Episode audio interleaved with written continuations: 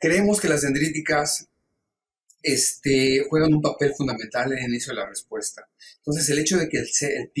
infecte a las derivadas de monocitos que se generan durante una respuesta inflamatoria o en las primeras etapas de la infección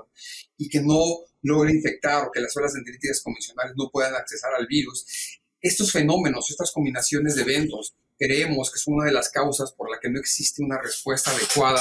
frente al virus en las primeras etapas de la infección,